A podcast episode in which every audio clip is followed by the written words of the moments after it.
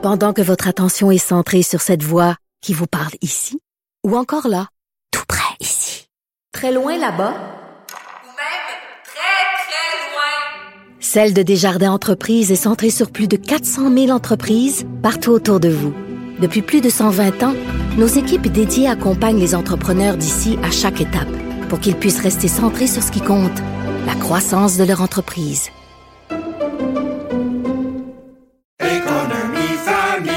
Ici Ricardo. et Émilie, marchand d'IGA. On a envie de vous inspirer à bien manger. À moins de 5 la portion. Suffit de repérer les produits valeurs sûres et de les cuisiner avec une de nos recettes. Les valeurs sûres, c'est bien pensé, hein? Bien sûr! Détails sur IGA.net.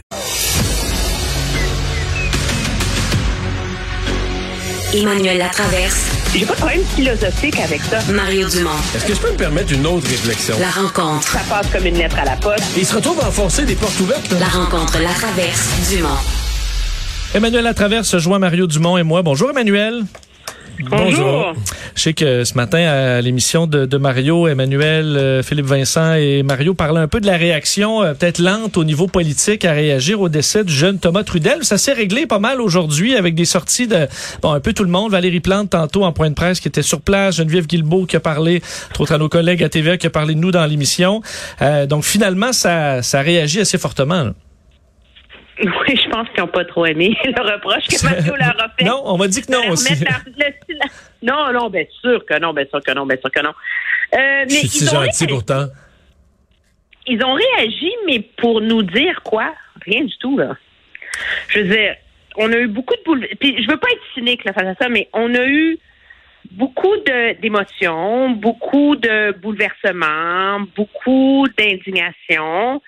Mais la réalité, c'est qu'ils ont tous l'air, Madame Plante, euh, Madame Guilbeault, euh, démunis et dépassés, là. Moi, je retiens. Moi, c'est le mot Ah. dépassé. Moi, c'est le mot dépassé, là. Et quand Geneviève Guilbeault nous dit, là, faut plus que les armes se rendent aux jeunes, c'est bien pour l'avenir, mais là, à l'heure où on se parle aujourd'hui? Non, mais il y a déjà trop d'armes dans les mains de trop de jeunes, là. C'est ce que j'appelle être dépassé, la situation. Tu le, le, le, t'as beau dire, là, on va mettre du silicone, là, mais le dégât d'eau est déjà tellement étendu présentement que c'est plus ramassable, là.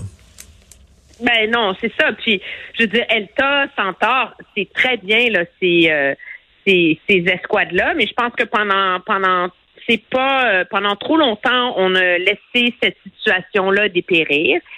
Et, euh, et là maintenant, on est comme on c'est trop gros pour y arriver. Madame Madame Plante le faisait remarquer. Bon, le SPVM, c'est le seul qui a des chiffres à nous donner, quand même, tant mieux, parce que eux ont saisi 567 armes. Mais comme dit Mme Plante, à chaque fois qu'on en saisit une, il y en a 10 qui rentrent. Euh, on n'a rien réglé. Puis c'est un peu l'espèce de...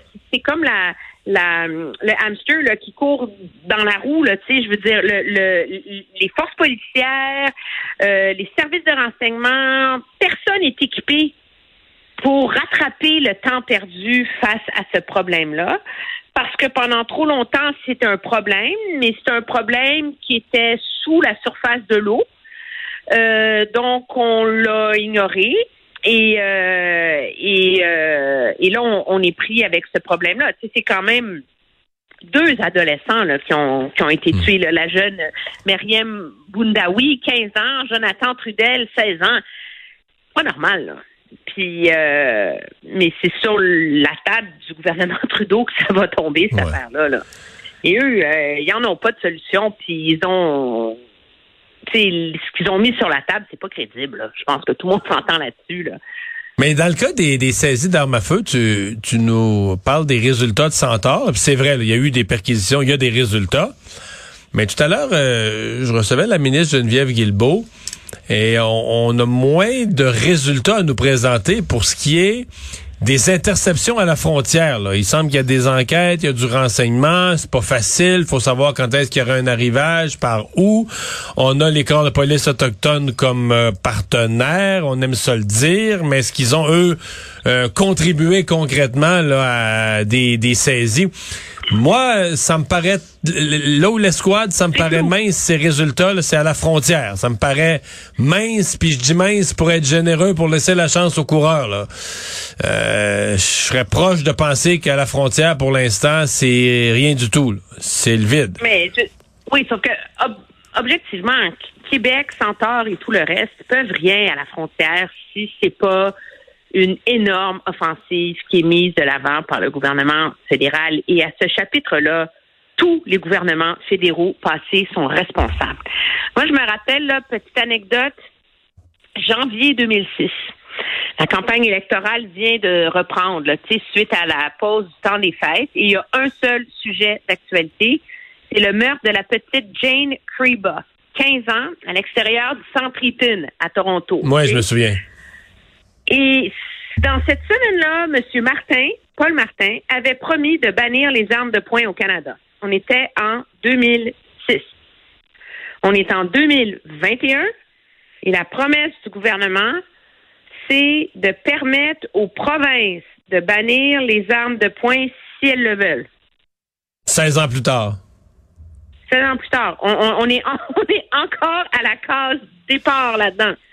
Et là-dessus, les libéraux ont fait beaucoup de, de millage à diaboliser la position des conservateurs, qui eux font valoir que, premièrement, ces meurtres et ces crimes-là ne sont pas commis par des armes légalement achetées.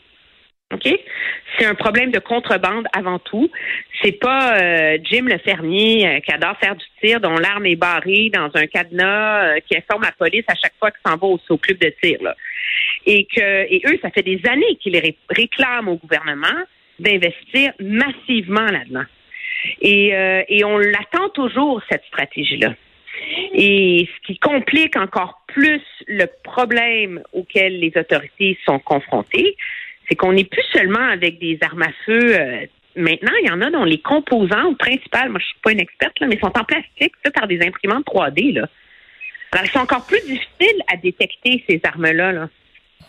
Mais- Alors, à un moment donné, moi, je suis un peu déçue du, du silence du gouvernement là-dessus, euh, à, à Ottawa en particulier aujourd'hui. mais quand là. on parle d'élus dépassés, euh, je veux dire, on a de quoi être dépassé si l'hypothèse qui circule de, de certains experts en affaires policiers est vraie, qu'on en est à l'étape où les gangs de rue font des initiations et que l'initiation pour devenir un, un haut gradé, là, excusez-moi l'expression, dans les gangs de rue, euh, ben il faut faire un meurtre, là. Puis ben ça donne que Thomas Trudel, lui, il était à cette heure-là, sur ce trottoir-là, il servait de cible utile. Il n'a rien fait d'autre que ça. Il devient la victime de quelqu'un qui doit montrer qu'il est capable de grande violence pour, pour son rite d'initiation. J'avoue que si c'est ça, moi, je, je capote, là, je décroche. Je- Ça fait, ça fait peur pour ce qui nous attend pour les années à venir à Montréal. Là. Ben, ça prend un carcajou euh, du, Du gang de rue. Ouais. du, ga- du gang de rue, là, tu sais. Bon.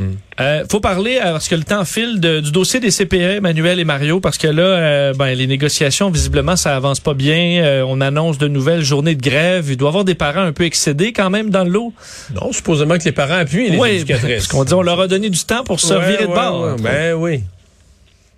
Oui, les parents appuient les éducatrices, mais là, on n'est pas dans un débat sur les éducatrices, on est dans un débat sur les conditions de travail de tous les autres travailleurs des CPE. C'est ça le débat en ce moment. C'est pour ça la grève, là.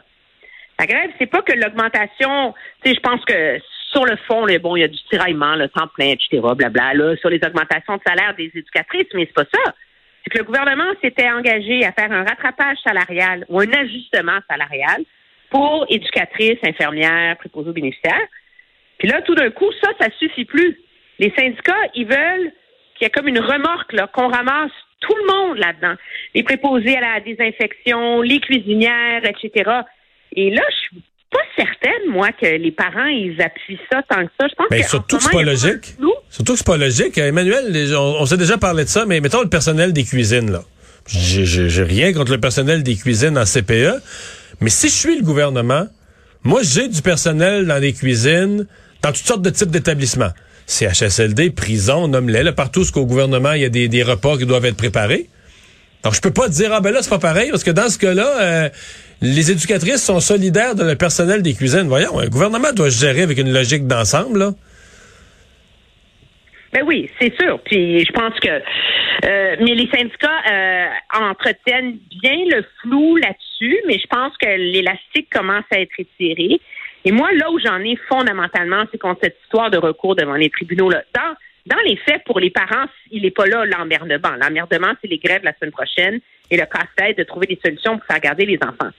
Mais il y a comme un geste d'affirmation syndicale là-dedans qui, bien que les syndicats ont probablement raison sur le fond légal, que le gouvernement n'aurait pas dû mettre l'argent sur la table tout de suite. Euh, parce Mais quand que même, le il leur donne une, refuser une augmentation de salaire parce que le- Il la refuse pas. Non, non, il la refuse il la conteste. Il refuse pas. Non, non, non, non, non. L'argent va rentrer dans les comptes. Oui, oui, oui, je comprends, mais Non, non, non, non, non. Attention, là. Alors, c'est ça. On est rendu dans des dédales légaux de tout le reste.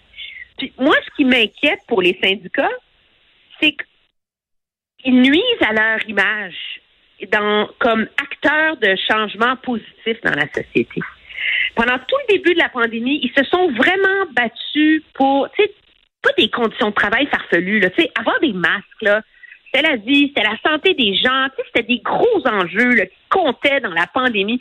Puis là, tout d'un coup, là, on est en train de taponner sur des clauses syndicales, de ceci, de cela. Et c'est ça qui justifie la colère, leur colère face au gouvernement. C'est pas la complexité de négocier, là. Non, non, ce qui suscite là, d'être vraiment indigné, puis d'aller au front, puis c'est des écœurants, puis on va les avoir, là. C'est ces principes syndicaux là, des années 70. Là. Puis, moi, je- en tout cas, je, je me pose la question à savoir sur s'il ne joue pas avec le feu auprès de l'opinion publique avec ça. merci Emmanuel. Au revoir.